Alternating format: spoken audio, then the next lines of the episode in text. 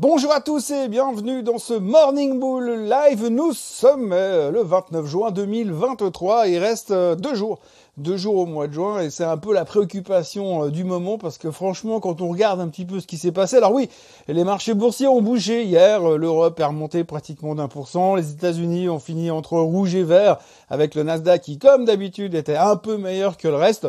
Mais grosso modo, on s'interroge beaucoup sur la suite. Et puis quand on regarde un petit peu ce qui se passe et ce qui s'est passé ces dernières 24 heures sur les bourses mondiales, eh bien on a l'impression qu'on revient un peu toujours dans les mêmes idées. Alors on essaie de se projeter un petit peu, un peu plus loin pour voir ce qui va se passer.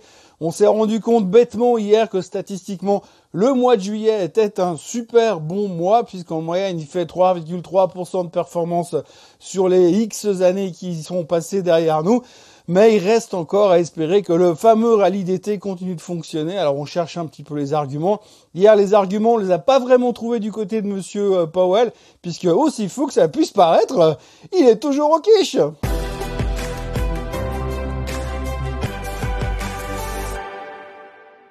Donc si on résume un petit peu ce qui s'est passé hier, euh, tout d'abord on avait toujours ce forum économique organisé par la Banque Centrale Européenne à Sintra au Portugal. Et hier l'invité d'honneur c'était donc Monsieur Powell qui a répété plus ou moins euh, ce qu'il répète toujours depuis euh, quelques jours. Tout d'abord il ne peut pas exclure qu'il n'y aura pas d'autres hausses de taux d'ici la fin de l'année. Ça il nous l'a déjà dit et répété.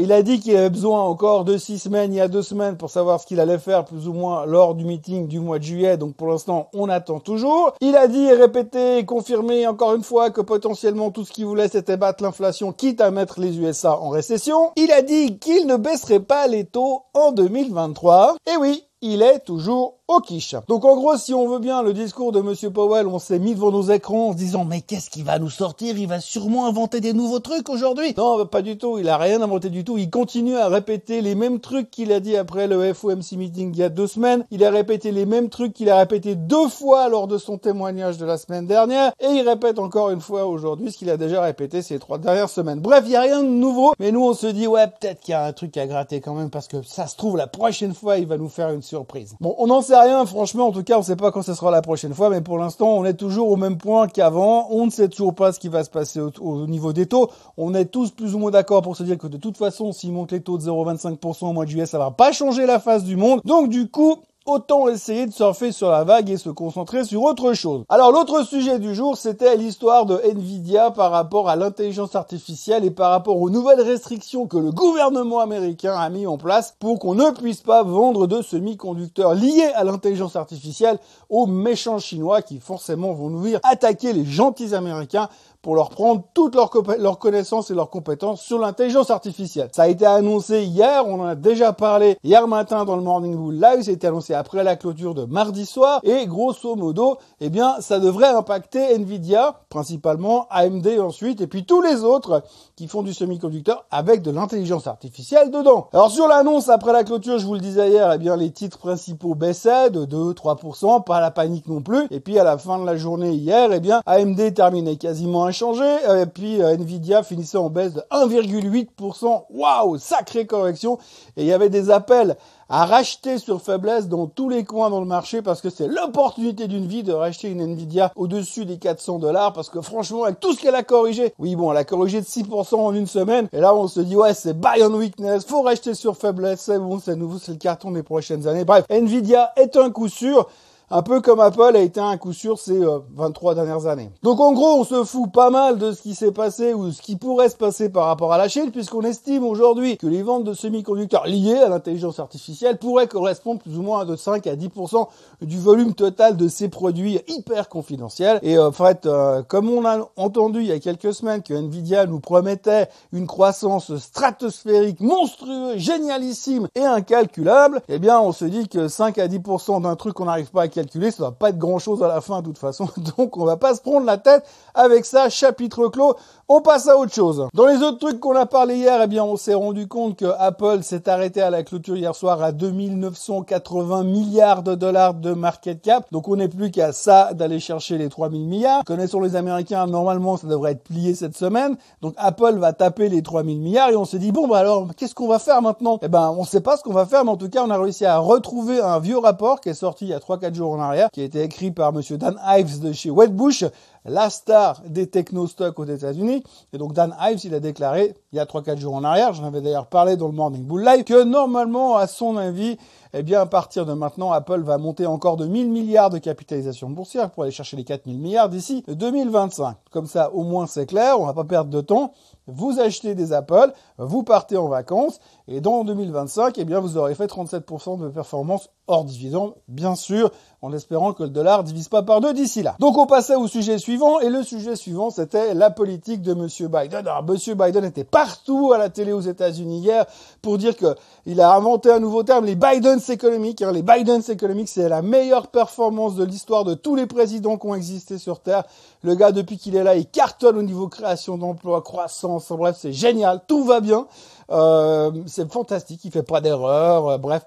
Alors tout le monde n'est pas d'accord avec sa stratégie parce qu'on dit aussi qu'il y a beaucoup de jobs qui ont été massacrés durant le Covid et puis dès qu'il est revenu après, c'est reparti naturellement. C'est pas grâce à lui que ça a été créé, mais c'est une autre histoire. Il était chaud patate, enfin c'était génial. Sauf que, ben oui, le problème c'est qu'on on s'est assez rapidement rendu compte que c'était un peu un discours de campagne et que finalement, quoi qu'il nous raconte, ça restait du bullshit. Ça ressemblait assez à une publicité qu'on peut trouver à la télé. Donc du coup, ben, on s'est dit, euh, ok, ben c'est pas très intéressant.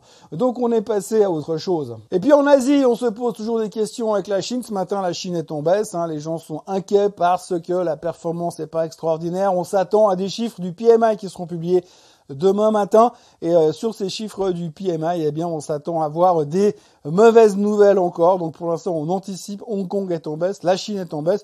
Le Japon est en hausse parce que tout le monde est en train de courir dans tous les sens pour dire comment on fait pour investir au Japon parce qu'avant on s'en foutait mais c'est redevenu truc à la mode. Et puis du coup on a pu passer à autre chose. Et cette autre chose c'est ce qui s'est passé after close hier. Alors after close hier d'abord il y avait les résultats de Micron. Alors, le résultat de Macron, c'était pas euphorique, mais c'était meilleur que les attentes à peu près dans tous les endroits. Ils ont été plutôt encourageants pour le reste de l'année. Ils ont fait mieux que les attentes des analystes. Bref, c'était pas trop mal.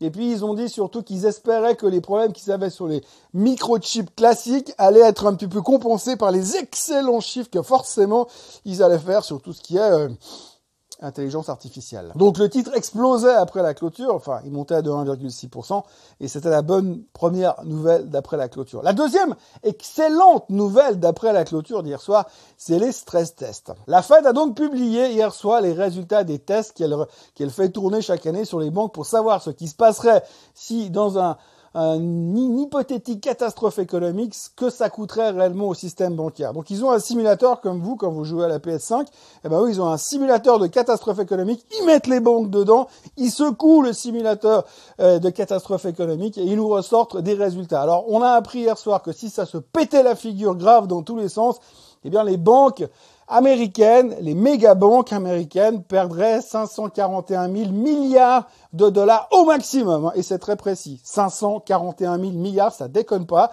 C'est pas 542 000 milliards, c'est 541 000 milliards de pertes en cas de catastrophe. Difficile de mesurer la catastrophe, mais apparemment ils sont prêts à subir à peu près tout, une récession, une attaque extraterrestre, le retour de Donald Trump à la présidence, enfin tout. Au pire, 541 milliards de dollars. Ça ne devrait pas les mettre en faillite. Et globalement, la Fed s'estimait contente de ces stress tests. Mais alors au milieu de ces stress tests qui est absolument magique, ils ont euh, estimé, euh, parce qu'ils ont réfléchi beaucoup sur la crise bancaire qui a eu lieu au mois de mars. Oui, je sais, ça fait hyper longtemps, mais il y a eu une crise bancaire cette année aux États-Unis, la crise des banques régionales. Ils ont beaucoup réfléchi à cette problématique et ils se sont dit qu'il serait quand même assez intéressant qu'on envisage de nouvelles réglementations plus strictes pour éviter ce genre de situation. Alors ce que je trouve absolument génial, c'est bien, c'est un bel effort de vouloir trouver des nouvelles réglementations plus strictes, mais ce qui est vraiment phénoménal dans l'histoire, c'est que moi, je suis dans les salles de trading depuis 1991. À la louche, depuis 1991, je vais pas faire les détails, mais il y a eu à peu près une douzaine de catastrophes différentes liées au système bancaire, déclenchées par certaines banques. Bref, un pataquès répété, répété au travers de ces quasiment 30 euh, années, enfin même plus de 30 années. Et euh, aujourd'hui, encore une fois, après une nouvelle euh, catastrophe, guillemets, la Fed revient et dit, ce serait pas mal qu'on commence à mettre des réglementations supplémentaires. À chaque fois, ils nous mettent des réglementations supplémentaires et à chaque fois, les mecs, ils trouvent un moyen de passer à côté et de nous faire une merde sur autre chose. Alors, faut pas s'inquiéter, ils vont trouver des solutions. Peut-être que la solution, ce serait de la prendre les choses différemment. Si vous regardez à chaque fois qu'il y a une énorme catastrophe bancaire, à chaque fois, eh bien, on a dit ouh c'est pas bien. L'État est intervenu. Euh, on a dit ouh les managers ils sont pas bien, faut les mettre dehors. Ils ont viré des mecs qui étaient responsables de gérer la banque, de gérer le risque. On les a foutus dehors et on les a retrouvés dans une autre banque trois mois plus tard. Les gars, ils ont jamais été sanctionnés, ils ont jamais été amendés, ils ont jamais fini en tôle et on continue à laisser le système fonctionner en laissant supposer que vous mettez des gars au pouvoir. On leur dit si tu fais un carton, tu vas toucher des bonus de malade et si tu fais une énorme connerie, bah c'est pas grave, tu trouveras un job ailleurs et puis c'est nous qui allons payer les catastrophes. Franchement, est-ce qu'à un moment donné, les gars, ils vont s'arrêter de faire des conneries? Mais non, c'est logique, ils vont continuer. Les mecs, ils sont nés avec le truc greed is good dans la bouche, ça va pas changer. Bref, donc du coup, la Fed est en train de réfléchir à ce qu'elle pouvait mettre en place comme nouvelle réglementation pour plus que ça arrive.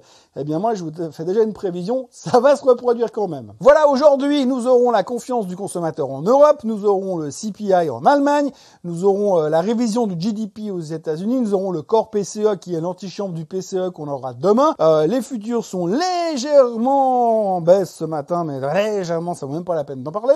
Et puis, euh, grosso modo, eh ben, on attend la fin du mois de juin pour passer au mois de juillet, puisque tout le monde le sait, le mois de juillet, ça monte. Voilà, moi je vous encourage à liker cette vidéo, à vous abonner à la chaîne Suisse en français et à revenir pour voir le prochain Morning Bull Live qui aura lieu lundi matin parce que demain je suis pas là et euh, le Swiss Bliss sera également euh, reporté un petit peu plus tard. Probablement je vous ferai un Swiss Bliss spécial entre dimanche soir et lundi matin pour faire un bilan total de cette semaine en Suisse et partout ailleurs dans le monde. Moi je suis absent trois jours. Je vous souhaite une excellente fin de semaine, un excellent week-end. Merci d'avoir été avec moi jusque là encore et encore et euh, à lundi.